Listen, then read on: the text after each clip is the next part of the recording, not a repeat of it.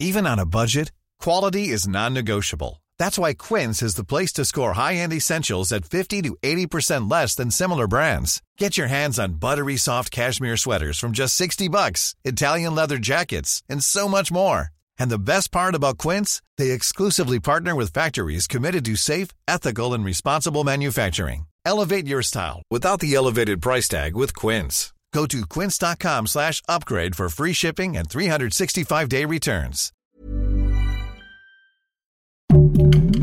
Heraldo Podcast, un lugar para tus oídos. Seis personas fallecieron tras el terremoto magnitud 7.5 en Japón. Te contamos los detalles. Esto es Primera Plana de El Heraldo de México. Apenas comenzaba el 2024 y desafortunadamente Japón lo recibió con un terremoto magnitud 7.5 con una profundidad de 10 kilómetros a las 4 de la tarde con 10 minutos hora local, dejando al menos 6 muertos, importantes daños y tsunamis de más de un metro de altura en algunas zonas. Ante el terremoto y amenaza de tsunami, las autoridades exhortaron a la población a refugiarse ante el riesgo de olas gigantes. Poco después, las primeras consecuencias comenzaron a sentirse en las costas, pues olas de 1.2 metros de altura golpearon el puerto de Wajima, en la península de Noto, y otras más pequeñas se registraron en otros lados, incluida la isla de Hokkaido en el norte.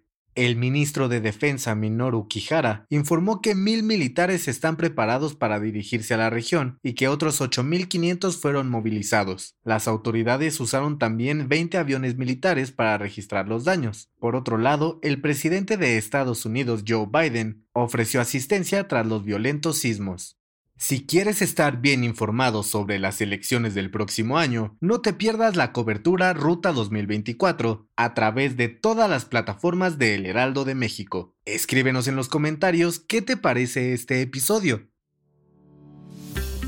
Las fuerzas federales aumentaron en 2023 las actividades de aseguramiento de fentanilo, por lo que se convirtió en el año con el mayor número de decomisos del sexenio del presidente Andrés Manuel López Obrador, superando lo realizado en los cuatro años previos. Del 1 de diciembre de 2018 al 25 de diciembre de 2023, las fuerzas federales aseguraron 8.170 kilogramos de fentanilo. La cantidad decomisada en 2023 representa el 29.1% de las aseguradas en todo el sexenio y aumentó un 11.6% en comparación con el 2022. Los estados en donde se aseguró la mayor cantidad de fentanilo son Sonora, Baja California, Sinaloa, Coahuila y Chihuahua. En cinco años, las fuerzas federales han desmantelado 2.357 laboratorios clandestinos para la elaboración de metanfetaminas, con lo que se ha evitado la elaboración de 7.957 toneladas de estas, que representan poco más de 2 billones de pesos en afectaciones a la delincuencia organizada. Déjanos tu opinión del tema en los comentarios de este episodio. En otras noticias, a ver, no está mal haber celebrado la llegada del Año Nuevo. Lo que sí es que se les pasó un poquito la mano, porque de tanta pirotecnia que aventaron, la CDMX y el Estado de México iniciaron el 2024 con contingencia ambiental debido a la mala calidad del aire, por lo que se recomienda a la población permanecer en espacios interiores con ventanas cerradas, no fumar ni realizar actividades al aire libre, y en caso de presentar síntomas respiratorios, acudir al médico. En noticias internacionales, el inicio de año para Ucrania fue declarado un día de luto, pues incrementó el número de víctimas debido a los ataques masivos por parte de Rusia el pasado viernes. Al menos 27 personas murieron y 30 más resultaron heridas en Kiev durante ese ataque. Desafortunadamente, durante el lunes, todo el país amaneció con alertas aéreas y nuevos ataques rusos. Y en los espectáculos, se dice que cuando una persona fallece se lleva a dos más para que le acompañen, cumpliéndose así la famosa regla de tres. Durante diciembre, esta regla se cumplió con los decesos de Miguel Ángel Fuentes, actor de El Señor de los Cielos, Rosy Mendoza, famosa por su participación en Bellas de Noche, y la primera actriz Ana Ofelia Murguía. Descansen en paz. El dato que cambiará tu día.